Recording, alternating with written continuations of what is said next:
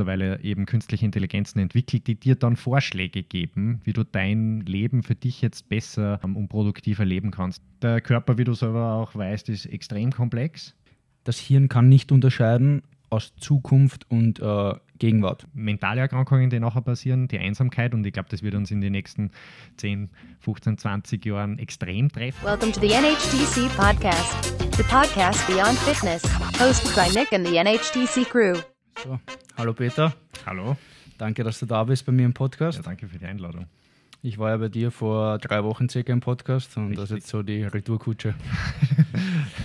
Für alle, die dich nicht kennen, ähm, beschreib dich in drei Sätzen mal bitte. In drei Sitzen, also den Namen hast du gerade gesagt, Peter Kirschner, bin aus dem schönen Salzburger Lande, dort auch aufgewachsen und habe Medizin studiert, war leidenschaftlicher Mediziner und ja, jetzt bin ich bei Anima Mentis am Fitnesscenter für mentale Stärke und ähm, ja, wie würde ich mich selber beschreiben? Bin sehr visionär, habe ähm, immer so den Fokus in die Zukunft und ähm, ein irrsinnig neugieriger Mensch. Das waren jetzt ein bisschen mehr als drei Sätze, gell? Alles gut. ähm, okay, du warst im Bundesgymnasium und dann hast die ähm, Paracelsius Privatuni besucht. Genau, ja. Ähm, wie war das für dich, Medizin studieren? War das immer schon ein, ein Beruf oder ein, eine Berufung für dich oder ein Traum? Naja, vielleicht hole ich aus, wie das eigentlich angefangen hat, weil ähm, die Geschichte ist mit 13 Jahren losgegangen und da war ich zufällig auf der Skipiste beim Unfall dabei und ähm, ich habe mir eigentlich überhaupt nicht zum Helfen gewusst. Also geschweige denn Notrufnummer oder sowas habe ich zu Ja. dem damaligen Zeitpunkt nicht gewusst und habe dann so lange herumgeschrien, bis wie jemand gekommen ist und das hat dann alles super passt. Ähm, bin dann runtergefahren, habe das meiner Mutter erzählt. Die hat mir natürlich die Nummern gesagt und ein, zwei Wochen später ist sie dann plötzlich in meinem Kinderzimmer herinnen gestanden mit der Zeitung, hat mir die auf den Tisch gelegt und hat gesagt, in unserem Ort gibt es einen Erste-Hilfe-Kurs. Interessiert dich sowas? Und ich habe gesagt, ja, sicher interessiert mich das. Ja, und dann bin ich beim Erste-Hilfe-Kurs gelandet, als Mit 13. 13-Jähriger, genau, wo die ganzen Führerschein-Neulinge drinnen sitzen. Das war natürlich ein bisschen eine kuriose Situation. Ähm, das hat mir irrsinnig Spaß gemacht und dort war eine Dame vom Jugendrotkreuz, die hat das damals geleitet und die hat dann zu mir gesagt, hey Peter, wenn dir das taugt, ähm, wir treffen uns jeden Samstag, ähm, hast nicht Spaß, dass du kommst. Ja, dann war ich beim Jugendrotkreuz, war eben so ein Mitglied, ähm, bin dort auch Jugendbetreuer dann worden und dann hat es für mich nur mehr eins gegeben, nämlich ich will zum Roten Kreuz als Rettungssanitäter, habe dann eben mit 17 die Ausbildung gemacht, bin dort gefahren beim Roten Kreuz bei zwei Dienststellen und ja, dann bin ich draufgekommen, es ärgert mich irrsinnig, weil der Notarzt war so viel mehr als ich. Und das kann es eigentlich nicht sein. Und dann war für mich klar, Medizinstudium möchte ich unbedingt machen. Ja, das habe ich dann durchgezogen. Also, wie ist Die es? Mindeststudienzeit oder? Ja, genau. Okay. Ähm, weil du jetzt gefragt hast, wie ist es so, ähm, Mhm. Medizin studieren, es ist äh, anstrengend, würde mal sagen. Ähm, man braucht ziemlich Zeitintensiv. ja, viel Sitzfleisch, ähm, viel auswendig lernen. Aber es ist natürlich auch was ähm, sehr Schönes, weil man weiß, man hilft irgendwann einmal Menschen. Das ist zwar während dem Studium dann noch ein bisschen Ja. in weiter Ferne, ähm, aber jeden Tag kommst du deinem Ziel näher. Also ich schaue da auf zwei geteilt eigentlich zurück. Auf der einen Seite hat es Spaß gemacht, auf der anderen Mhm. Seite war es extrem anstrengend. Du hast ja auch gesagt, du lebst im Zeichen der Medizin und der Hilfe für andere. Ähm, das ist so ein, ein, was du mir geschrieben hast ja, in der Vorbereitung. Ähm, wie bist du dann dazu gekommen, dass du nach Tokio gehst äh, und äh, auf die Chirurgie dort? Das, ähm, auch das wieder war reiner Zufall. Im letzten Jahr, also im KPJ, ähm, kann man sich so ein bisschen Was aussuchen, ist das für die, die es nicht wissen? ein klinisch-praktisches Jahr. Okay. Ähm, da kann man sich so ein bisschen aussuchen, in welche Richtung ähm, möchte man gehen und vor allem, wo möchte man das machen. Und für mich war irgendwie so klar, ich möchte andere Sachen sehen auf der Welt, wie es zugeht und Mhm. möchte ähm, eins besuchen, wo es eine sehr gute Medizin gibt und eins besuchen, wo es halt noch nicht so gut ist. Was und- waren die zwei Sachen? ja, das eine war Tokio. Was war Ähm, das? Das Gute nehme ich an. Das war das absolut äh, Spitzenklasse, ja. Ich bin auch operiert worden, habe ich dir eh gesagt. Aber Ja. es war nur eine kleine Wettkampfverletzung bei, vom Judo. Ähm, ich habe ein tiefes Cut gehabt auf der, ähm, auf der Wange und dann hat mich der Chef von der Hirnchirurgie ähm, operiert. Und äh, ich glaube, der hat es ganz gut gemacht. Ja, der sieht, hat ja. das sehr, also für die, die uns jetzt nicht sehen, Ja. wunderschön hat das gemacht. Danke. ähm, wir- und das war eigentlich Zufall. Ich wollte nach Hongkong gehen. Dort haben sie mir eine Absage erteilt, weil wir sie weit vorher hätten anmelden sollen. Und dann bin ich eigentlich, habe ich den Erdball gedreht und bin mit Finger in Japan hängen geblieben. Ist nicht so weit weg, also so weit bist du nicht kommen von Hongkong. Richtig, ja. Und ja, dann habe ich dort der Universität angeschrieben und die haben gesagt, ja, gerne. Die haben übrigens am selben Tag noch geantwortet. Ähm, gerne und ja, zwei Monate später bin ich im Flieger gesessen. Cool. Ja. Ähm, wie du weißt, bin ich auch, ich war circa ein Jahr in Japan, also alles zusammen. Und es ist eigentlich das Land oder der Ort, wo ich am meisten Zeit verbracht habe nach meiner Heimat, nach Ja. Österreich. Wie siehst du das? Wie immer, wie ich dort war, in jedem Supermarkt, in jedem 7-Eleven, überall ist es eher Gesund Gesundheitssystem anstatt ein Krankensystem wie bei uns. Was unterscheidet ein Gesundheitssystem und ein Krankensystem? Und siehst du auch so, dass die Asiaten eher die Gesundheit, also dieses Präventive betrachten und nicht ähm, diese Nachsorge? Da sind sie definitiv viel stärker als bei uns, weil das schon in der Gesellschaft integriert ist. Ähm, ich sehe das aber trotzdem zweigeteilt, nachdem ich dort auch im Krankenhaus tätig war und vor allem auf der Chirurgie. Wir waren da in Cancer, also Krebschirurgie, Magen-Krebschirurgie. Ähm, habe natürlich auch da mitbekommen, was ist, wenn man dann wirklich krank ist. Ähm, also Ja. es hat nichts mehr mit Prävention viel zu tun. Ja, der hat Aber- Stadium bis Stadium 4 Genau. Krebs und Also, äh, ja, und da waren wirklich halt Operationen, die haben ewig lang gedauert, wie du dir Mhm. vorstellen kannst. War super klasse zum Zuschauen, auch das System, wie werden die behandelt, wann bringt man die wieder raus und wie sind sie nachher draußen versorgt. Also da sind uns die Japaner um einiges voraus. Wie hast du das gemacht, wenn ich einwerfen darf, mit der Sprachbarriere? Weil es ist ja nicht so, dass Englisch man versteht, auch wenn man schlecht Englisch kann, man versteht was oder so lateinische Begriffe, vor allem in der Medizin. Ja. Aber wie ist in Japan? Da ist ja dann komplett japanisch, oder? Naja, ich war sehr überrascht, weil ich habe schon angenommen, dass das eine riesige Barriere wird. Ähm, aber die meisten, also eigentlich alle Ärzte haben Englisch gesprochen und zwar Okay. sehr gut. Ähm, die haben nur ein Sehr bisschen unüblich. Ja, ja, die haben nur ein bisschen braucht, ähm, bis sie überhaupt mit dir zum Sprechen anfangen, weil von der Kultur her, da reden sie lieber nicht, bevor sie einen Fehler machen. Aber auch diese Einstellungssache, muss dir vorstellen, ich war auf dieser Chirurgie, das war ja irrsinnig groß alles. Und die Morgenbesprechung, da waren 60 Ärzte drinnen. Und äh, in Japan, die Morgenbesprechung fängt nicht irgendwann an, sondern um halb sechs in der Früh. Ah, Punkt halb sechs. Punkt halb sechs. Und Du weißt ja zum Beispiel bei der Shinkansen, der Schnellzug, hatte ich glaube im ganzen Jahr eine Minute Verspätung. Ja, ja, wenn genau. er mehr als eine Minute hat, entschuldigt sich der Shinkansen, der Öffn so wie der ÖBB, wenn sich entschuldigen wird für eine Minute, alle Züge in Summe Verspätung. Richtig, ja. Ähm, um halb sechs geht es dann los. Und ähm, am ersten Tag, wo ich dort war, haben sie mir kurz vorgestellt. Und äh, ein paar Tage später ähm, haben sie die Morgenbesprechung auf Japanisch gemacht und ähm, ich habe dann etwas gemacht, ähm, das war hinterher halt nicht so gut. Aber aufgrund der Müdigkeit habe ich gegähnt und ähm, das hat der Primar gesehen und ähm, hat sich dann beleidigt gefühlt weil er nicht selber draufgekommen ist, dass ich die Sprache nicht verstehe. Und ab dann war überall, wo er auftaucht, bin Pflicht, dass Englisch gesprochen wird, egal wer. Wirklich? Ja. Und ich hab, war einem Oberarzt zugewiesen und dieser Oberarzt der hat in Heidelberg studiert, also der kennt auch das andere System Mhm. und der hat mir dann so ein bisschen erklärt, okay, was, was tut man so, was tut man nicht Etikette und vor allem, Japan, wie entschuldigt man sich jetzt beim Primar wieder richtig, ähm, damit das jetzt keine Auswirkungen hat. Weil es ist so, wenn du als Ausländer dorthin kommst, das wirst du selber gemerkt haben, bist halt König. Gaijin. Ja. Bei uns war es ein bisschen anders, muss ich sagen. Als Ausländer bist eigentlich im Judo Gaijin, also so dieser Ausländer unter Anführungszeichen, ähm, und du wirst eigentlich nicht so gut behandelt, außer Ja. wenn du dir Respekt verschaffst.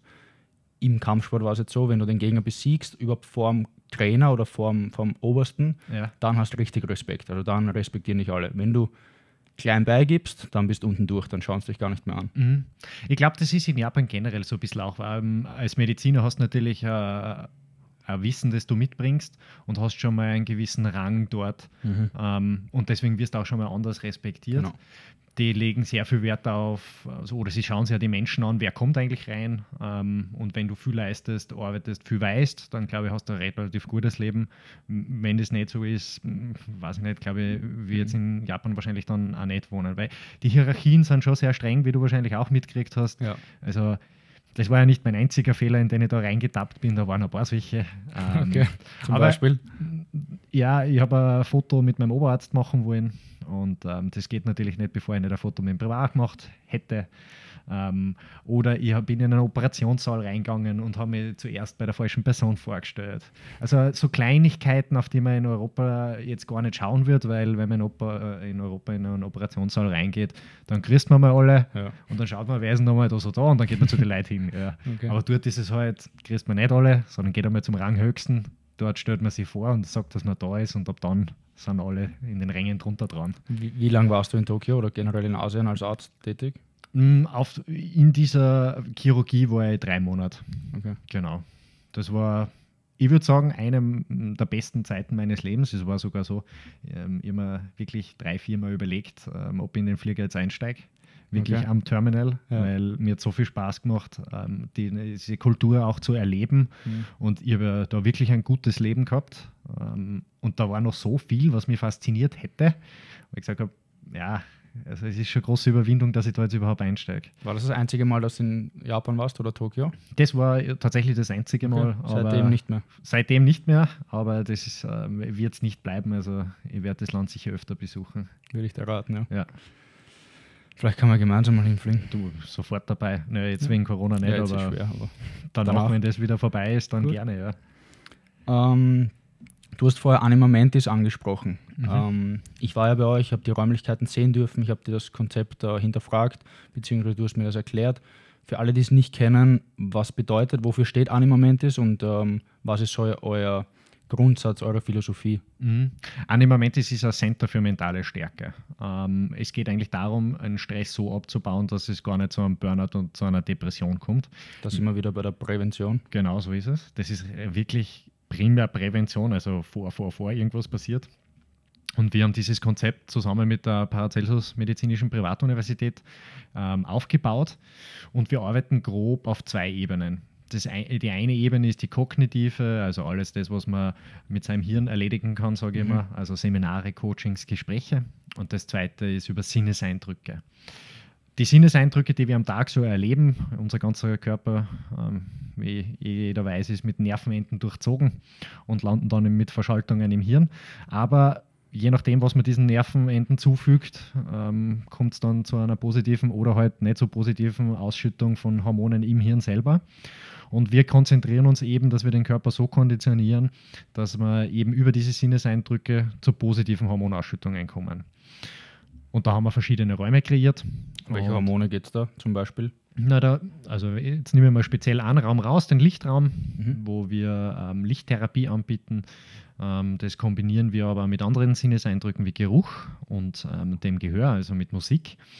Und da geht es um den Tag-Nacht-Rhythmus, um Melatonin, Serotonin, also unser Schlafhormon und unser ja. Glücklichkeitshormon, und ähm, diese Balance wiederherzustellen. Weil wenn wenig Licht aufs Auge trifft, dann ist unser Schlafhormon relativ hoch. Und ähm, dieses Schlafhormon genau, hat dies, diesen Nachteil, dass es aus dem Glücklichkeitshormon gebildet wird. Das heißt, für jedes Schlafhormon muss ein Glücklichkeitshormon sterben gehen. Genau. Und ähm, gesagt, ja. wenn jetzt wenig Licht aufs Auge kommt, wie es zum Beispiel in Wintermonaten der Fall ist, dann fühlt man sich einfach nicht gut. Zu wenig Serotonin, genau. zu wenig äh, Wohlbefinden. Richtig, so ist es. Und das stellen wir halt wieder her. Und das geht halt. Der Körper, wie du selber auch weißt, ist extrem komplex. Ähm, aber die Schaltzentrale braucht natürlich die Informationen für nach außen. Und diese Informationen sagen auch nach der Schaltzentrale, ob es jetzt dem Körper gut geht oder nicht. Also wenn ich jetzt äh, dauernd jemanden oder ich dauernd ähm, selber geschlagen werde, ähm, dann ist das eine physikalische Einwirkung auf mhm. mich natürlich. Und ähm, das ist das eine, was den Körper betrifft, aber ich sehe es natürlich auch, dann entwickelt man schon zentrale Gedanken dazu und ähm, dann irgendwann einmal Angst dazu. Emotionen. Und, und, richtig. Jede negative Emotion wird in Flexion ausgedrückt, zum Beispiel in Beugung. Genau. Und dann kann es sein, dass die Leber, die Organe was haben oder die, eine Endlosschleife, eine ja. Abwärtsspirale. Das ist ja das Interessante an unserem menschlichen Körper. Ich habe auch in der Medizin immer so ein bisschen zurückgedacht, woher konnte das kommen? Mhm. Also welcher Schutzmechanismus ist jetzt da dahinter? Also wenn ich mir jetzt ein Knochen bricht, dann ähm, tut der Körper alles, um die zwei Knochenstücke wieder zusammenzufahren. Also er wird Muskelkrämpfe mhm. auslösen, das wird steif da unten. Ähm, das Zusammenführen bewirkt auch, wenn man sich jetzt zum Beispiel den Fuß bricht, dass man nicht mehr auftreten kann, weil es kurz ist und so lang, bis das wieder gesund ist. Und da gibt es sehr viele Mechanismen im Körper, die man eigentlich von dem her erklären kann und das ist natürlich, also aus meiner Sicht, ultra spannend. Ja, ja. ja. Okay, also ein grober Überblick zu einem Moment ist. Was habt ihr noch im Angebot? Was kann man auch bei euch machen? Oder ähm, ja, ich war ja dort, ich kenne die Räume, aber für alle, die es halt die's nicht sehen oder nicht oder nur hören, mhm. was kann man noch dort machen bei euch? Ja, in diesen Sinnesräumen, in den verschiedenen, wo es eben um die Sinne geht, haben wir ein 360-Grad-Kino, wo wir auf 360 Grad Naturszenarien ausspielen. Unserem Hirn ist es eigentlich völlig egal, ob wir real etwas sehen oder im Video, das ausgespielt wird. Sage ich auch, Entschuldigung, sage ich auch vielen Leuten oder Menschen immer, die Angst haben. Ich selber war immer sehr nervös bei Wettkämpfen. Das Hirn kann nicht unterscheiden aus Zukunft und äh, Gegenwart. Also wenn du in Zukunft was, was siehst, was noch gar nicht erlebt hast, hast du gleich viel Angst, beziehungsweise die Cortisol, die Stressausschüttung ja. ist genau dasselbe, wie wenn es wirklich passiert. Mhm. Wahrscheinlich sogar höher. Ja, genau so ist es. Und ähm, weil du jetzt gerade bei den Wettkämpfen bist, du kannst dir viele Sachen vorstellen, wie sie sein werden. Und entweder hast nachher entwickelst du Angst, weil dich der Gegner dauernd oder besiegt. Positive Gefühle.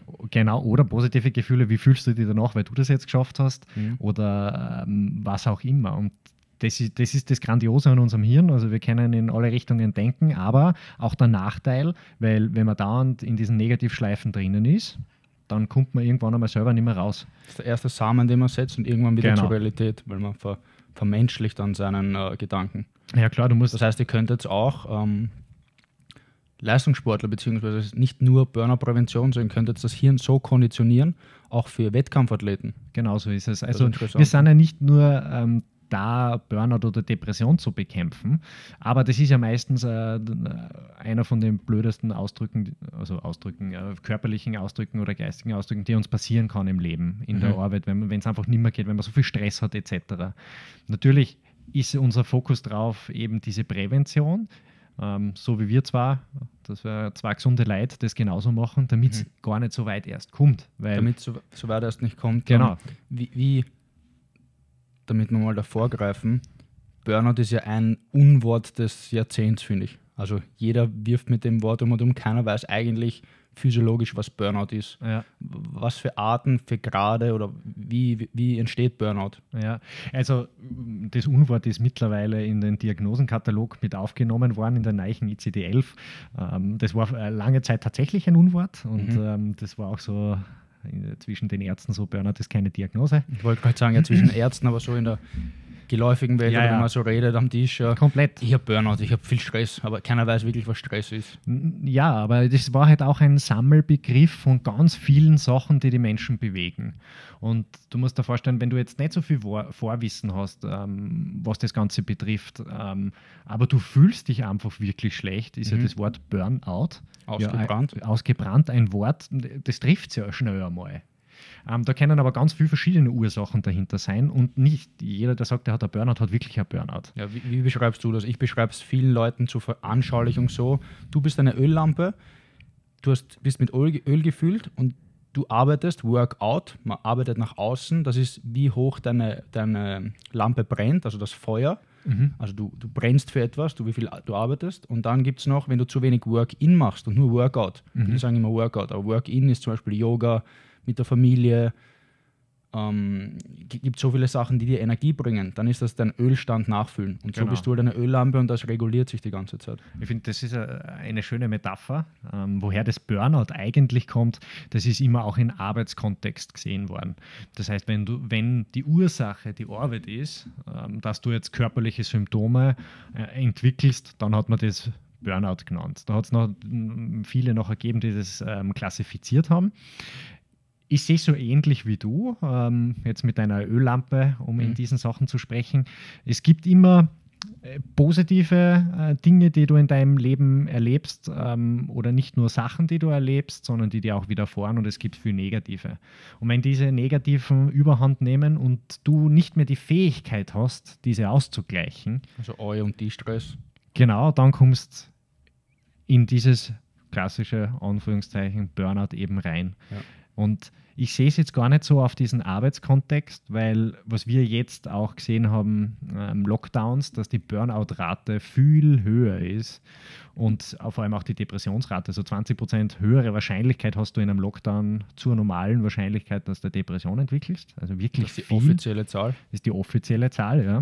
Was glaubst du, ist die inoffizielle Zahl? Also weil Ja, ja, also äh, ich nehme an, ähm, nachdem das jetzt, es werden sich sehr viele Menschen extrem schlecht fühlen. Aber wie viele ähm, melden das wirklich offiziell? Genau. Wie viele gehen dann eigentlich wirklich wohin und sagen, okay, es ist mir zu viel, mhm. dass ich entweder zu einem Arzt gehe oder zu einem Psychotherapeuten oder wo auch immer hin. Und ähm, die gehen natürlich in der Statistik völlig unter. Ja. Und wenn ich jetzt so ein bisschen umschauend mit den Leuten rede, dann ist diese Zahl, also die verdoppeln kannst du locker. Mhm. Ähm, Wahnsinn. Aber ich denke, dass das wahrscheinlich auch ein bisschen mehr sein wird.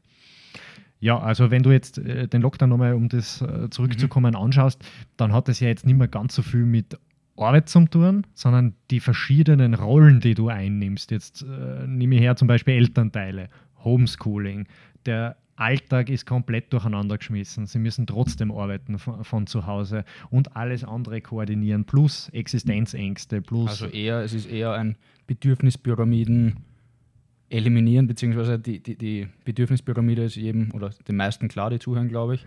Unten sind so Grundbedürfnisse wie aufs Klo genau. gehen, wie Sicherheit und so weiter, Dach über den Kopf kommt danach. Ja. Ganz oben an der Spitze ist Selbstverwirklichung. Genau. Ähm, das ist für viele jetzt sowieso nebensächlich, aber diese Grundbedürfnisse, die werden auf einmal genommen. Diese soziale Komponente, die sehr, sehr stark ist. Ja. Ähm, ich arbeite jeden Tag oder, oder vor dem Lockdown auch mit sehr vielen Menschen zusammen mhm. und habe auch jetzt noch äh, telefonisch Kontakt mit vielen oder per Zoom, dass es noch ein bisschen mehr sozialer ist.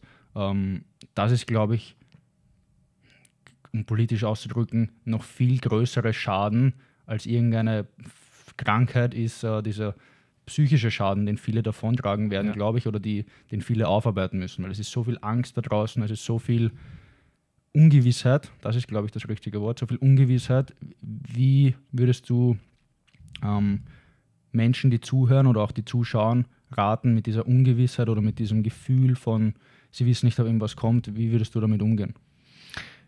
Das ist jetzt eine total komplexe Frage, weil ja. die, ähm, die Sache ist erstens einmal, welche Informationen erhalte ich. Das ist schon mal das allererste. Also mhm. welche Informationen kommen aus den Nachrichten rein. Ähm, da wird man ja bombardiert mit äh, negativen Nachrichten. Ähm, Darum schaue ich ja keine Nachrichten, zum Beispiel ich jetzt als Person nicht mehr. Ja, ich auch. Ähm, News Diet. Genau, weil natürlich die wichtigsten Sachen erzählen mir die Menschen sowieso, genau. ähm, die ich wissen muss. Ähm, aber ich will mir nicht die Zeit verschwenden, nur negative Dinge zu lesen. So, mhm. also das ist schon mal für mich das erste und der erste Tipp, weil ähm, wenn ich die Nachrichten lese, dann ärgere ich mich meistens immer. Also meistens immer. Also immer. meistens immer, eigentlich immer, ja. Ich ärgere mich immer. Sagen wir ehrlich, ja. ähm, ich ärgere mich immer. Und ähm, diesen Ärger nimmt man sich schon mal. Und vor allem auch diese Ängste die man dadurch selber und logischerweise entwickelt, weil man weiß ja wirklich nicht. Ganz ehrlich, wenn wir den ersten Lockdown nochmal hernehmen, ich habe es nicht gewusst und ich glaube, jeder ja. andere genauso wenig. Vor einem Jahr, wenn das einer gesagt hat im Jänner, es wird zugesperrt, keiner hätte sich irgendwie gedacht. Genau, und aber auch nicht, was hat das wirklich für Auswirkungen. Ja. Hat, hat auch keiner gewusst. Und ähm, ja, also welchen Informationsstand habe ich? Mhm. Ähm, und dann, glaube ich, ist es mal ganz sinnvoll, sich in einer ruhigen Minute mal hinzusetzen und sein Leben zu strukturieren zu sagen, okay, was will ich wirklich? Oder vielleicht die erste Frage stellen, was brauche ich wirklich? Mhm. Und dann, was will ich wirklich? Weil trotz dessen, dass wir so eine Krise erleben, muss man mal ganz ehrlich sagen, wir haben fast alle ein Dach über den Kopf. Mhm. Wir haben fast alle was zum Essen und viele haben trotzdem noch einen Job. Es gibt natürlich sehr viele, die ähm, den Job leider verloren haben. Ja. Aber auch da haben wir soziale Unterstützung und gemessen an dem geht es uns ja sehr gut. Wir haben Strom, wir haben Wasser. Wasser vor allem, ja. Genau. Du warst in Tokio, du kannst nicht hingehen auf die, richtig. aufs Klo und Wasser trinken. Genau. Ähm, aber das sind solche Dinge, wo ich mir denke, ja, das ist eine richtige Krise, ja, aber das ist schon mal da. Also mhm. was brauche ich von dem jetzt wirklich und ist das sicher? Also nicht nur schauen, was ist negativ, sondern mal die positiven Aspekte auch äh, anschauen. Ja, voll. Äh, ich finde, also eins von den besten Dingen des ersten Lockdowns war, dass die Leute Brotbacken angefangen haben. Ja, oder kochen. Oder kochen. Viele, ja. viele kochen auf einmal. Richtig. Gut, ähm, ja. Das ist super, auch ich. Ähm, Super. Ist auch für die Gesundheit gut, ja. was in weiterer Folge für das Immunsystem gut ist, Klar. was wieder gut ist für also gegen Depression eigentlich und ähm, für deinen Körper einfach. Ja, also. richtig. Und das ist, da, da kann man ruhiger mal schauen, okay, was passiert eigentlich auch Positives, obwohl mhm. äh, das jetzt da ist. Ich meine, jetzt ist lang genug gelaufen, dass wir wissen, okay, es trifft uns nicht so äh, richtig existenziell, dass wir äh, wirklich alle ähm, zugrunde gehen. Ja. Und ähm, ja, und das ist schon mal so das Strukturieren, was brauche ich ähm, und dann sagen, okay, was will ich? Weil trotz dessen, dass man die verschiedenen Rollen einnimmt, ähm, glaube ich, ist es auch wichtig, dass man sagt, okay, man nimmt ja Zeit für sich raus. Mhm. Und in der Zeit macht man nachher was für sich. Ist ja egal, wie lang das ist ähm, oder wann das am Tag ist. Der Familienverband ist natürlich das Beste, was man haben kann. Aber ganz ehrlich, den ganzen Tag die Familie in einem Raum. Was ist für die Leute, die keine Familie vielleicht haben? Genau, das ist auch äh, wieder so ein Thema, was ist mit der Einsamkeit. Mhm. Ähm, wie kann ich trotzdem einen Kontakt halten mit ähm, anderen Menschen etc. Das ist natürlich eines von den größten Problemen auch ähm, für ähm, mentale Erkrankungen, die nachher passieren, die Einsamkeit. Und ich glaube, das wird uns in den nächsten 10, 15, 20 Jahren extrem treffen, mhm. weil wir natürlich auch verlernt haben, vorher schon, bitte vor Corona, ähm, soziale Interaktionen richtig aufzubauen und vor allem auch soziale Medien, Stichwort. Genau, äh, ein Netzwerk für sich selber zu Gründen, wo es einem wirklich gut geht. Wir verstecken uns ganz gerne einmal, ähm, bin da keine Ausnahme, ähm, auf mhm. Social Media und schreiben lieber mit wem, als dass ich irgendwie den Hörer nehme und sage, hey, wie geht's dir denn? Was eigentlich viel effizienter wäre. Na, na klar wäre es viel effizienter und auch viel gescheiter. Ja. Ähm, aber ich glaube, da geht es uns allen so. Ja, ja. glaube ich auch. Okay, das heißt, die drei Dinge, um das Ganze nochmal zu äh, Revue passieren zu lassen, ist erstens mal schauen, welches Medium bzw. den Informationsfluss kleiner halten und schauen, die Sachen, die dich betreffen, die wirst du sowieso früher oder später ähm, ähm, wissen oder, oder mhm. hören oder lesen. Das zweite ist, deinen Tag zu strukturieren. Und das dritte ist, schauen, ich sage dazu, ein negativer. Also nicht Sachen, die man braucht, sondern eher Sachen weglassen und eliminieren, die man nicht braucht. Genau. Das ist natürlich auch ein, ein super Zugang zu den Themen. Und aber trotzdem für diese Zeit, wo man für sich selber unterwegs ist, zu schauen, ähm, ja, wenn ich es nicht brauche, zum Beispiel jetzt, weiß ich nicht, Fernschauen oder was auch immer, mhm. aber das, diese Zeit, die man dann gewonnen hat, aktiv zu verwenden. Das kann man auch machen aktiv so, dass man eben seine Öllampe mit Dingen aufgießt, ähm, wo man weiß, das tut einem gut. Und das kann ja ganz verschieden sein. Also da sind ja die, Gott sei Dank auch die Personen extrem verschieden, ob das jetzt ein Gespräch mit einem Freund ist ja. oder ob das ein Briefschreiben ist oder Was ist, wenn, ich, ich kenne kenn viele junge Kunden, Kundinnen, die nicht wissen, was ihnen Spaß macht, die nicht wissen, wofür sie aufstehen. Wenn wir im Japanischen bleiben, Ikigai, für mhm. das, was sie brennen und warum sie den nächsten Tag aufstehen. Wie würdest du solchen Leuten oder was würdest du solchen Leuten an, an Rat legen, wenn man nicht genau weiß, was einem Spaß macht? Mhm. Das ist natürlich auch ein, ein, Problem, das sehe ich auch oft. Ähm, wer kennt sich schon selber, ist da die große Frage. Mhm. Ähm, und vor allem auch ähm, kann man mit sich selber alleine sein. Und wenn man mit sich selber alleine ist, was tut man dann? Das ist ein Weg und ein Prozess, äh, das muss man herausfinden, ganz ehrlich. Ja. Man muss wissen, okay, tut mir jetzt Sport in der Früh gut oder tut es mir nicht gut? Ähm, tut mir Lesen gut oder tut es mir nicht gut? Spazieren gehen oder was auch immer, da muss man durchaus einmal Dinge ausprobieren. Ja. Ähm, aber danach auch das selbst einmal sich anzuschauen, wie habe ich mich dabei gefühlt, wie geht es mir also eigentlich? Reflektieren wirklich? mehr genau. und mehr Eigenverantwortung machen und nicht nur ferngesteuert nach außen zu machen oder so, wie es halt im Handy ist oder am Computer, sondern ein bisschen mehr auf sich selbst hören. So ist es, ja. Weil wenn man ein bisschen anfängt, auf sich selber zu hören, wird man eh drauf kommen, was mag ich eigentlich, was mag ich nicht. Deswegen finde ich den Sport halt und deswegen den Bezug zum Sport so gut, weil da spürt man sich immer. Die wenigsten Leute, wie man so schön sagt, auf Wienerisch, spürst dich noch. Richtig, ja. Und ähm, ja, Sport hat halt wirklich die, den coolen Nebeneffekt, dass man auch einen Muskelkater kriegen kann. Und das erinnert an. Ja, man schüttet außerdem Serotonin aus. Ja, ja, also Sport Endorphine. ist sowieso das Beste, was man machen kann. Also ähm, das ist, glaube ich, sowieso außer Diskussion. Auch ähm, medizinisch, nicht viele, nicht nur bla bla, sondern das ist halt auch nein, medizinisch nein. bewiesen. Ja, diese Polypille, diese Multipille, sagt jeder, jede Studie, wenn man die in eine Pille packen könnte, wäre es die beste, das beste Antidepressiva. Ja, definitiv. Also darum, man sieht ja, zum, wenn jemand depressiv wird oder in so vordepressiven Phasen ist, mhm. dann fängt er seinen Bewegungsradius kleiner werden lassen an. Das heißt, er trifft sich weniger mit Freunden, er geht weniger raus und dieser Radius wird immer kleiner, bis er irgendwann einmal am Sofa sitzt. Also das, was wir jetzt gerade von außen. Genau so ist es. Ah, okay. Und ähm, wenn du jetzt hernimmst, äh, also das sieht man wirklich an, an, depressiven Menschen, die sitzen dann daheim, wollen nicht mehr rausgehen, sind nur mamiert. Ähm, und jede Aufgabe wird extrem schwierig, mhm. das zu machen. Und irgendwann einmal ist es so, dass es sogar schwierig wird, sich Essen zu holen und und. Und das, und du hast es ja jetzt gerade richtig angesprochen, haben wir gerade von außen drauf drückt gekriegt.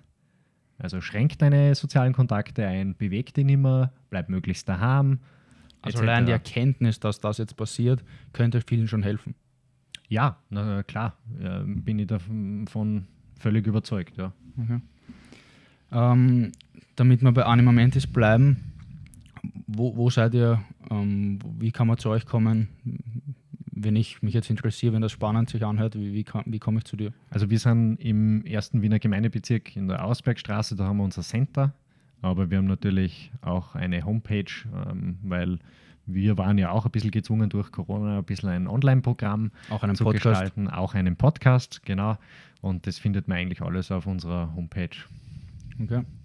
Wo geht die Zukunft hin mit Anima Mentis? Was wollt ihr machen? Weil wenn ich jetzt örtlich oder zeitlich vielleicht nicht schaffe, nach Wien kommen in den ersten Bezirk, wenn ich wohne in der Salzburg, wenn ich wohne irgendwo anders, da ist eine Location. Aber wie, wie komme ich zu euch?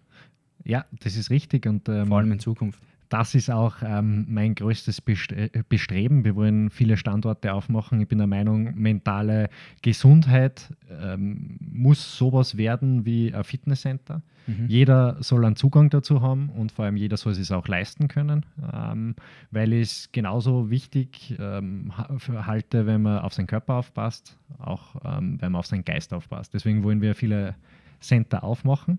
Wir sind natürlich Pioniere in dem, was wir tun. Ähm, es gibt weltweit noch nichts ähm, dergleichen, ähm, dass so vieles unter einem Dach passiert und also professionell plus Universität, die das Ganze mit Studien begleitet. Mhm. Und ja, da ist definitiv das Ziel, viele Center und möglichst jeden irgendwie das zukommen zu lassen. Cool. Aber äh, zweiteres natürlich auch digital. Wir haben auch eine zweite Firma, wo wir uns mit künstlichen Intelligenzen beschäftigen und da geht es darum, dass man Emotionen sichtbar macht ähm, und aufgrund dieser Emotionen dann Rückschlüsse. Spotify, ich habe gestern eine ja, Nachricht genau. bekommen. Spotify macht das gerade und hört mit und anhand deiner Sprachrhythmik, deiner Sprachintonation und Lautstärke schlägt sie dir Musikgeschmack vor. Genau, das ist jetzt eine Möglichkeit, wie man das machen kann, ähm, aufgrund von der Sprache, aber ich glaube, das ist ein bisschen zu kurz gegriffen, weil ja. Ähm, es ja der körperliche Ausdruck, das ist ähm, eines, es ist aber auch dein Verhalten etwas, was sehr viel ähm, Preis gibt, ähm, wie zum Beispiel du laufst jeden Tag die gleiche Strecken und ähm, hörst dann auf zum Laufen, gibt es groß zwei Möglichkeiten, völlig überspitzt formuliert, aber du hast entweder was gebrochen und das geht nicht mehr, oder du beginnst sie zurückzuziehen. Und da ist natürlich eine komplett okay. ähm, eine andere Situation. Und also zum Beispiel weitergedacht, wenn du so ein Rantastic oder sowas anbindest und man sieht, der macht immer den gleichen Radius oder der Radius verkleinert sich, gibt es eine Warnung vielleicht und dann gibt es andere Apps, die dann, oder, oder nicht nur Apps, Artificial Intelligence, die halt lernen, mitlernen wie ein Sleep Tracker oder sowas. Genau, so ist es, du ja. schlafst vielleicht schlechter, du wachst in der Nacht öfter auf. Ja. Dann vielleicht noch, es koppelt mit äh, Blutzuckermessungen, dein Blutzucker steigt stärker an. Mhm. Und genau das haben wir eigentlich schon gemacht. Wir haben die gängigsten Wearables schon angeschlossen, eben um körperliche Reaktionen zu sehen. Aber jetzt geht es natürlich auch um Verhalten und haben da mittlerweile eben künstliche Intelligenzen entwickelt, die dir dann Vorschläge geben, wie du dein Leben für dich jetzt besser ähm, und produktiver leben kannst. Wie gesagt, die Entscheidungsfreiheit muss immer immer bei dir bleiben. Ja. Aber was ist, wenn die Vorschläge immer besser werden? Und da arbeiten wir halt hin und das wird dann genau ein Konzept. Weil auf der einen Seite kannst du in ein Center gehen und auf der anderen Seite hast du etwas, auch einen Begleiter für zu Hause, nenne ich es immer. Wird es auch bald sicher in der Fitnessindustrie geben, so wie ein digitaler Coach. Es gibt ja Sachen wie ähm, kontinuierliche Glukosemessung, mhm. habe ich schon probiert, off-topic vor ein paar Jahren, ähm, für nicht nur für Prädiabetiker, für alle, die es nicht wissen, was das ist, das ist so ein 2 Euro große münzgroßer Sensor, der mit einem kleinen Filament in die Haut eingesetzt wird, tut nicht weh. Ähm, und kann 24 Stunden, 14 Tage lang, der Sensor kostet jetzt um die 60 Euro mhm. heutzutage, nicht nichts mehr, ähm, ist von Abbott, heißt Freestyle Libre und ähm, kann mit dem Handy dann hinhalten und dann sieht man genau, wie viel Blutzucker man hat oder Gewebszucker, mhm. besser gesagt. Ich habe herausgefunden, dass ich kein Quinoa, kein äh, Tomaten vertrage, ja. weil es gibt ja diesen glykämischen Index, der besagt, wie viel Blutzucker ausgestoßen wird von einem gewissen Kohlenhydrat, mhm. wo bei Referenzwert 100 ist der Traubenzucker. Ähm, alles über 70 ist hoch, alles zwischen 50 und 70 ist mittel mhm. und alles unter 50 ist ähm, niedrig. Tomaten, weiß man zum Beispiel, haben sehr wenig Stärke. Mhm. Tomate ist so ein, ich kann es immer essen, ess, also Nahrungsmittel für viele. Ich vertrage individuell keine Tomaten. Wie habe ich das gesehen? Mein Blutzucker ist ausgeschlagen über 200. Mhm. Also ich könnte ein Glas Nutella essen und wäre nicht fetter, Wenn ich aber jeden Tag eine Tomate esse, würde ich fetter werden. Ja. Also das ist diese Bio-Individualität, von der ich oft spreche, die ähm, ist keine Statistik. Der Mann, statistisch gesehen, ist 1,75 Meter plus minus 10 Zentimeter. Ja. Das heißt, es gibt nur Männer zwischen 1,65 und 1,85. Richtig. Aber du kennst sicher Leute, die unter 1,60 sind oder 1,65 und über Logischerweise. 1,85. Das sind Zahlen und Statistiken. Das sind Statistiken, die Genau. haben einen Mittelwert und eine Standardabweichung und die, die Statistik schaut nie die Extreme an. Mhm.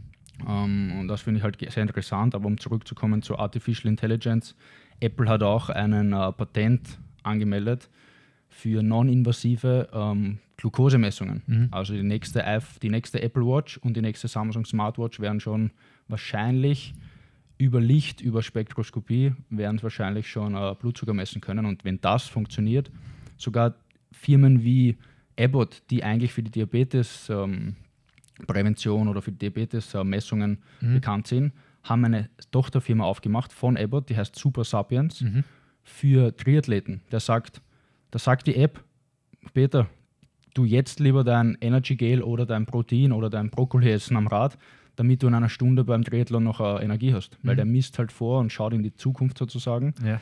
und äh, schlägt dir Essensvorschläge vor, was halt Milliarden bringen wird für, ähm, fürs Gesundheitssystem, halt auch für die Firmen, Ja. aber, aber, aber ein, ein riesen, ein riesen ähm, wirtschaftlicher Sektor, aber auch Kranken- oder Gesundheitssektor. Klar, auf jeden Fall. Das, die sa gute Sache ist, ähm, man hat ja trotzdem die Entscheidungsfreiheit, was man nachher macht. Genau, das ist Ähm, wichtig. und noch etwas, ich meine, das ist jetzt ein Messwert. Mittlerweile ähm, in einer Apple Watch sind so viele Sensoren verbaut und wir wissen das ja selber, zum Beispiel Herzratenvariabilitätsmessungen etc., die schon so, so genau, dass äh, man sagen kann, wann jemand am Klo sitzt. Genau. Aufgrund von dessen. Sauerstoffsättigung, Genau, ja, was, Puls, was einfach dein Herz macht. Also Ja. das sind irrsinnig spannende Zeiten, glaube ich, die da auf uns zukommen, auch irrsinnige Chancen und vor allem auch Chancen, dass man Menschen einfacher helfen kann. Wa- Was glaubst du sind die größten Vorteile von künstlicher Intelligenz oder Artificial Intelligence im Bereich Gesundheit und Sport oder, oder mentale Prävention? Also wenn ich jetzt Gesundheit sehe und äh, das ähm, in meiner ärztlichen Tätigkeit von damals sehe, ähm, finde das Zebra unter den Pferden. Es gibt immer so seltene Krankheiten, ähm, die man äh, zweimal gehört hat, gelernt hat und die mit Erfahrung natürlich in deinen großen Schatz mit aufgenommen werden. Aber Dinge dann präsentiert zu kriegen, hey, schau mal das und das an. Ähm, vielleicht könnte es noch in die Richtung gehen. Das ist schon ein wesentlicher Vorteil, weil man weniger übersehen anfängt. Zum Beispiel, im, es gibt ja Diagnosetools mittlerweile, wo Röntgenbilder, wo eine künstliche Intelligenz drüber schaut und die natürlich viel genauer ist als ein Arzt. Bei mir war das zum Beispiel. Ich hatte 2015 einen nicht diagnostizierten Kreuzbandriss. Mhm. Erst nach dem vierten MET hat man das Kreuzband gesehen, dass das nicht mehr da ist. Mhm. Und ich habe ein halbes Jahr meiner äh, sportlichen Karriere dadurch verloren. Im Endeffekt zweieinhalb Jahre, Ja. weil ich auf einen Seitenband hintrainiert habe. Aber das kommt vor angeblich 1 zu 1000 MRTs, also dass man das nicht sieht. Mhm. Und man hat einfach am MRT, hat man geglaubt, ich habe noch ein Kreuzband. Erst am vierten MRT hat man dann gesehen, ich habe keins mehr. Ja. Und das wäre vielleicht auch ähm, Ja, ich glaube, das sind auch die Vorteile. Zum Schluss die Entscheidung muss der Mensch haben, das ist das, ist das Allerwichtigste. ähm, aber das sind genau die Vorteile, dass du Dinge schneller erkennst und vor allem Sachen, also wenn ich mir jetzt wieder zurückversetzt als, als junger Arzt, dann sind sicher einige Dinge untergegangen, weil man die Erfahrung gehört hat. Und die Oberärzte haben da nur hinblickt und haben schon gewusst, was es ist. Ich glaube, das ist völlig normal und die Erfahrung bringt es. Aber wenn du dann Technik hast, die gleichzeitig ähm, dir Dinge aufzeigt, dann glaube ich, kannst du auch mit deiner Erfahrung schneller äh, wachsen, weil viele Sachen sind sicher mir untergegangen, die habe ich nicht einmal gesehen. Ich weiß nicht einmal, dass ein Fehler Ja. passiert ist. Und so glaube ich, kannst du nachher auch schneller wachsen, eine schnelle Erfahrung haben und im Endeffekt für den Patienten ist natürlich viel besser. Okay, da sind wir jetzt beim Thema eigentlich Weiterentwicklung und Weiterbildung, eher Weiterentwicklung, wo die Technik hingeht, wo, wo es in die Zukunft vielleicht hingehen kann. Ähm, Weiterentwicklung, du suchst ja gerade oder, oder machst US-MLE, was so viel heißt wie United States Medical Licensing Examination. Ja, genau, das habe ich damals gemacht im, im Ähm, Studium. Ja. Genau, ähm, das heißt, du bist eigentlich tät, könntest tätig sein auch in Amerika. Genau, ich habe den First Step gemacht, da gibt es natürlich noch zwei Steps dazu. Ja. Ähm, aber rein theoretisch ja. Okay. Willst du irgendwann mal in Amerika tätig sein? Nicht? Wieso nicht? Na, weil ähm, dieses, ich bin auch deshalb ein bisschen ähm, aus der Medizin jetzt von meiner Tätigkeit mhm. her ausgestiegen, weil wenn man unternehmerisch denken kann, dann kann man viel mehr Leid helfen. Und ja. man kann das so viel mehr multiplizieren. Vorher habe ich ein gewisses Pensum an Zeit, was irrsinnig schön auch ist, wenn man einer einzigen Person helfen kann. Aber wenn es gerade um so Themen geht wie mentale Gesundheit, dann will man das ja vielen Menschen auch zugänglich machen. Und man hat so viel schöpferische Freiheit in alle Richtungen und das hat mich irrsinnig gepackt und ich glaube, das will ich auch nicht mehr aufgeben. Okay, das heißt, äh, du bist vom Mediziner eher zum Manager jetzt geworden. Ähm, in der jetzigen Tätigkeit ja. ja. Ähm, wobei ich glaube, bei mir ist es eher mehr so visionsgetrieben. Mhm. Also ich kann mich relativ schnell in neue Settings begeben. Mhm. Bei mir ist nur wichtig ähm, im gesamten Leben, dass niemand dabei einen Schaden hat und dass ich einen Wert für einen anderen stift. Und wenn das in die Kategorie reinfällt, dann glaube ich, bin ich da relativ schnell anpassungsfähig. Wie ändert sich dein Alltag vom äh, Mediziner auf der Chirurgie in Tokio zum äh, Manager von Burnout-Prävention in Wien? Naja, es ist natürlich äh, ganz was anderes. Also es ist, ich kann es viel weniger vorhersagen, ähm, was passiert logischerweise. Ähm, ein anderes Arbeiten, es ist nicht mehr in Diensten. Die Nachtdienste sind Gott sei Dank auch weggefallen. Mhm. Ähm, ich würde einmal sagen, es ist äh, viel mehr geworden, was die Tätigkeiten betrifft. Spannendes Umfeld und mein Tagesablauf per se hat sich auch geändert, mhm. ja. Wo, wo, siehst du die größten Herausforderungen, damit man Animamentis oder das Konzept Animamentis an die breite Masse bringen kann? Mm, ich glaube, momentan ist es in unserer Gesellschaft noch ein bisschen schwierig, über solche Themen zu sprechen, ja. weil auch in den Gesprächen, die ich so äh, führe, gibt es immer wieder den Punkt, wo sie sagen, boah, das ist so eine coole Idee, das, genau das braucht man, ähm, aber das ist nichts für mich, weil mir geht es eh gut. Wahnsinn. Also dieses Annehmen auch, okay, eigentlich, ich sage immer, die Leute, die das sagen, die brauchen es am allermeisten. Mhm. Ähm, auch die Firmen, die das sagen. Ähm, das glaube ich so ein bisschen auch noch die größte Hürde, das zu implementieren, das Wissen zu schaffen, hey, Prävention kann Spaß machen. Ja, das ist nicht irgendwie in einem klinischen Setting ja. und alle sind quasi glaub, gegen die. Also was ich glaube ist, deswegen versuche ich oft bei mir im Training oder im Coaching meinen Kunden oder auch meinen Trainer die Methoden dahinter zu erklären, also wirklich von, der, von Grund auf, damit sie wissen, was für Risiken und Nebenwirkungen gibt, weil dann machen sie es eh von selbst. Und mhm. ich glaube, wenn ein Mensch mehr wissen würde, was das für Auswirkungen hat, ich glaube, dann würde er sich auch mehr interessieren für dieses Thema. Ja, vor allem, wenn man begeistern kann für ein gewisses Ziel. Also wenn man ja. weiß, okay, keine Ahnung, jetzt im Sport, der will Muskeln aufbauen, weil er so ausschauen will, dann ist das ja in Ordnung. Und wenn du ihn begeistern kannst ähm, für dieses Ziel, dann wird er, dann wird er sich selbst motivieren. Und genauso ist es ähm, beim Geist, wenn du ähm, ein verschiedenes äh, eigenes Ziel hast, wo du hin willst und das ganz genau weißt und begeistert bist und neugierig bist, dann wirst du einen Weg finden, wie du dorthin kommst. Und dann also es geht nicht rum wie bei der Bohrmaschine. Du kaufst keine Bohrmaschine, weil du dein Loch in die Wand bohren willst, sondern du kaufst die Bohrmaschine, weil du das Bild auf der Wand Richtig, haben willst. so ist du es. halt das Genau haben. so ist es, ja. Und mhm. alles dorthin ist halt auch ein Werkzeug, so genauso wie eine Bohrmaschine. Das sage ich auch immer, gerade was mentale Stärke betrifft, wir haben einen Werkzeugkoffer und da gilt es jetzt Werkzeuge reinzulegen, mhm. damit, wenn man es dann im Leben braucht, man die richtigen Werkzeuge hat, weil wenn ich ein Bild aufhängen will für mein Leben, nur dann habe ich die Werkzeuge und kann sie verwenden. Und mhm. wenn es mir runterfällt, das Büdel, dann weiß ich auch, dass ich den Kit auspacke, das Loch ja. wieder zumache und ein neues bohr. Ja? Mhm. Aber das sind die wichtigen Dinge, die man nachher wissen muss. Und das lernt man bei euch bei einem Moment ist, als, als Verbraucher, also als Kunde oder Genau, also natürlich äh, sage ich auch dazu, wir haben nicht alle Tools. Ähm, weil da gibt's, der, der, Mensch ist so vielseitig. Aber das, was das Mentale betrifft, das, äh, diesen Teil der Werkzeugkiste, den kann man natürlich befüllen.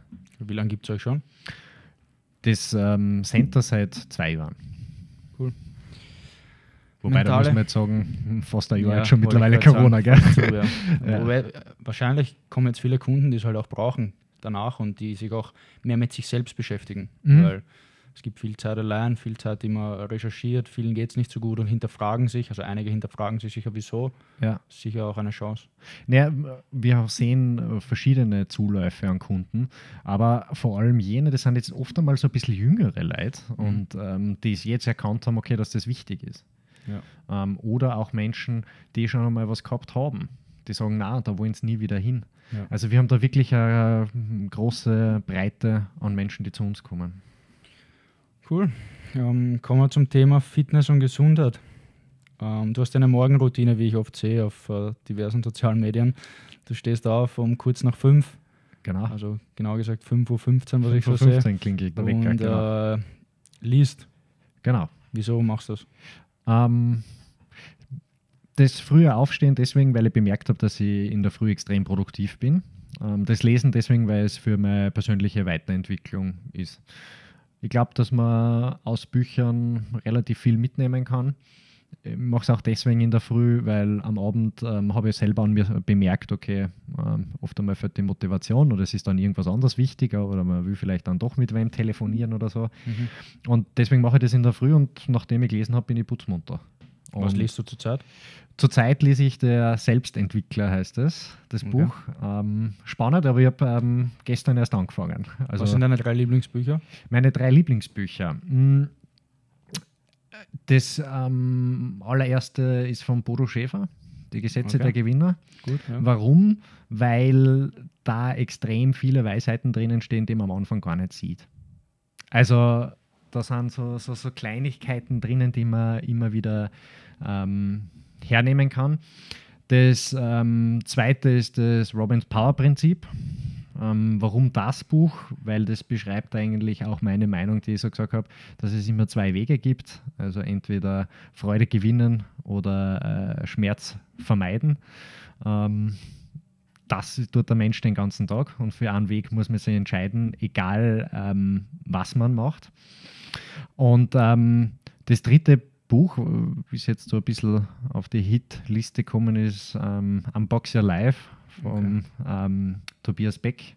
Habe ich auch da irgendwo, ja. Wirklich? Cool. Ja. ähm, allein schon der, der, der Titel beschreibt alles. Ja. Also, genau. Okay. Hast du eine Morgenroutine, nachdem du aufgestanden bist? Oder hast du das, ähm, wie schaut dein Frühstück aus, nachdem du aufgestanden bist? vielleicht ein paar Dinge davor, bevor ich liest, Mhm. trinke ich mal ungefähr, äh, nicht, nicht jeden Tag gleich viel, aber einen halben Liter Wasser. Mhm. Ähm, dann lese ich und ähm, dann mache ich mir tatsächlich einen Kaffee Okay. und ähm, Mit Zucker, mit Milch, na gar nichts. Ähm, Espresso oder schwarz? Genau, ja. Und ähm, was ich seit neuestem mache, ist äh, sehr viel Porridge essen in der Früh. Ähm, ja, und dann, nächste Routine, Eat the Frog. Ähm, die Aufgabe, die mich am absolut wenigsten interessiert, dass ich die den ganzen Tag mache, mache ich dann. Mhm. Und das ist so meine Morgenroutine und dann kommt alles andere.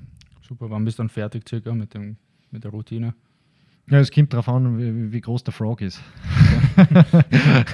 also wenn er jetzt ähm, ein bisschen kleiner ist früher, ähm, ja, so um Das heißt, wenn die, 8 Uhr. meist, wenn die meisten Menschen aufwachen, bist du eigentlich schon mit, dem- mit den wichtigsten Sachen fertig. Genau, ja. Und das ist auch das Schöne, weil man, wenn man dann in die Arbeit geht und seine Kollegen ähm, sieht, dann weiß man, man hat eigentlich den ganzen Tag schon so viel gemacht Ja. und ähm, kann sich schon wieder über so viele Dinge austauschen und hat extrem viel Energie. Aber dafür muss ich dann auch gleich mal Mittag essen, während die ihren Kaffee trinken. Okay, aber wie hältst du dich fit? Wie trainierst du vor Corona beziehungsweise jetzt während Corona? Ja, das jetzt während Corona ist also eigentlich fast nur in der Na Natur, Mhm. ähm, von Spazieren bis Laufen. Ähm, vor Corona war ich auch in einem Fitnesscenter. Mm, Ich versuche möglichst viel draußen zu machen, Mhm. aber ich habe auch einige Einheiten, ob das jetzt ähm, Yoga ist, ähm, Pilates, ähm, irgends. Bei äh, dir in, bei Animament ist. Ja, das mache ich mit unserem Livestream mittlerweile. Da mache Okay. ich immer wieder mit. Ja. Ähm, fit halten hast für mich aber jetzt mental, also Meditationen. Mhm. Ähm, Was machst du für eine Art Meditation? Geführte Meditation oder das ist eine ausgezeichnete Frage. Nein, ich, tatsächlich meine eigene. Ja. Ähm, warum? was heißt deine eigene? Hast du ein eigenes System entwickelt oder? Na, kein eigenes System entwickelt, aber ich habe mir immer ein bisschen schwer dann mit so geführten Meditationen, weil bei einem hat mir die Stimme nicht passt, beim Ja. anderen die Geschwindigkeit nicht passt. Der Ähm, dann, Dialekt vielleicht? Oder genau, dann Ja. war es der Inhalt und das ist gar nicht bös gemeint, aber es war einfach nichts, was ich für mich selber äh, so jetzt wollte. Und ähm, deswegen habe ich dann irgendwann einmal angefangen und habe mich einfach hingesetzt. So, so hat es einmal begonnen. Mhm. Und ja, und mittlerweile ist es ganz verschieden. Also von Sätzen bis einfach still sein, ähm, bis dazu Musik hören. jeden auch die anderes Länge. meditieren. Weil Genau. manche, manche sagen, du sollst an nichts denken, manche sagen, du sollst die Sinneseindrücke wahrnehmen. Der Genau. nächste sagt, du sollst da Gedanken schweifen lassen und die immer wieder abholen. Also gibt es ja. Und es ist ja alles richtig. Es Ja. ist ja alles richtig. Man muss nur schauen, was passt für einen selber. Genau. Und ich bin halt drauf gekommen, ähm, ich finde viele Meditationen, die es ähm, so gibt oder wo man mitmachen kann, extrem cool, aber in gewissen Situationen einfach nicht. Ja. Und dann mache ich halt das, was für mich am besten passt in dem Moment. Nimmst du Supplements? Nein. Nahrungsergänzungsmittel? Nein. Nicht? Wieso nicht? Weil ich versuche mich so ganz normal ausgewogen zu ernähren ähm, und ähm, ich der Meinung bin, dass ich es für mich persönlich in meinem Leben nicht brauche. Okay. Ja. Das sind genau die Leute, die es am meisten brauchen. Wahrscheinlich. Selber, was du gesagt hast. Wahrscheinlich, aber schau, deswegen bin ich ja jetzt bei dir Ja, und du kannst gut. mir da beraten. ja, machen wir danach. ähm, cool. Wie bleibst du emotional fit, außer, also ab, abgesehen vom ähm, Meditieren? Mhm. Ähm, ich glaube, das Wichtigste ist Selbstreflexion, Mhm. Selbstkontrolle. Ähm, zu meiner emotionalen Fitness und ich glaube, das definiere, definiere ich auch so ein bisschen als Erfolg und das ist jetzt nicht karrieretechnisch gemeint, ähm, ist, dass ich das Ganze auch dokumentiere, Mhm. weil ähm, es immer wieder Situationen gibt, wo ich nachher merke, okay, ähm, warum reagiere ich jetzt da eigentlich sauer? Und das meine ich mit Selbstkontrolle, dass ich jetzt nicht anfange, irgendwie aufbrausend zu werden, sondern kurz mir mal zurücknehme und man nachdenke, warum eigentlich? Ja. Ähm, genau, und das einfach auch einmal niederschreibe, diese Dinge. Wie- Weil okay. so kann ich einfach zurückgehen, auch einmal, was war, kann aus meinen Fehlern lernen. Ähm, viele Fehler entdecke ich erst, äh, wenn ich andere Erfahrungen gemacht habe.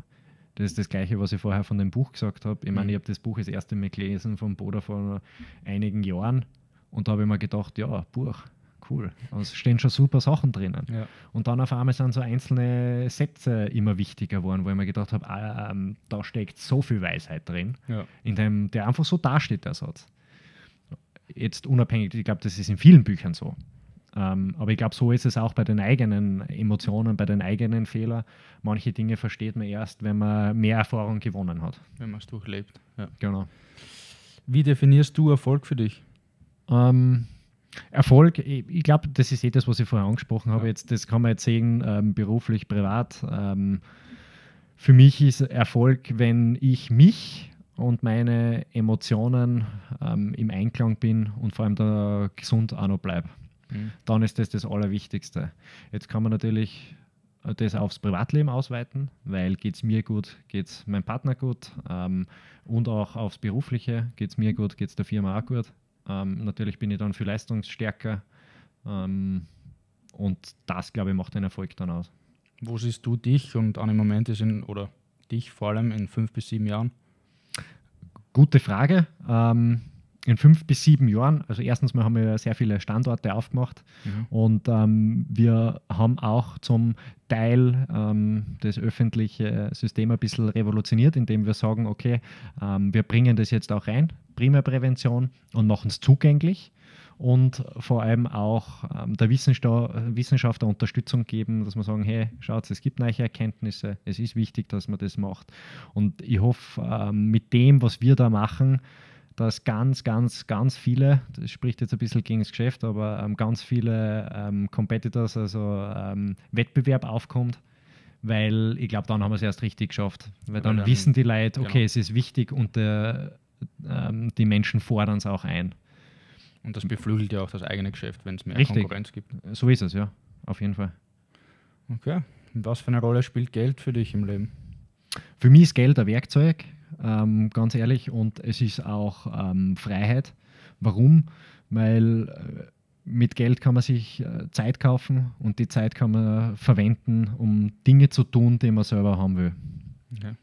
Wenn wir bei Geld sehen, beziehungsweise bei Investment, was ist das beste Investment, das du je getätigt hast? Muss nicht Geld sein, kann aber auch Zeit, Ah. Energie sein. Das ist total einfach gesagt. Ähm, das beste Investment war das Investment in mich selber, dass ich angefangen habe, ähm, mich mit mir selber zu beschäftigen, mich mit meinen Emotionen zu beschäftigen, ähm, zu wissen, wo sind meine Grenzen.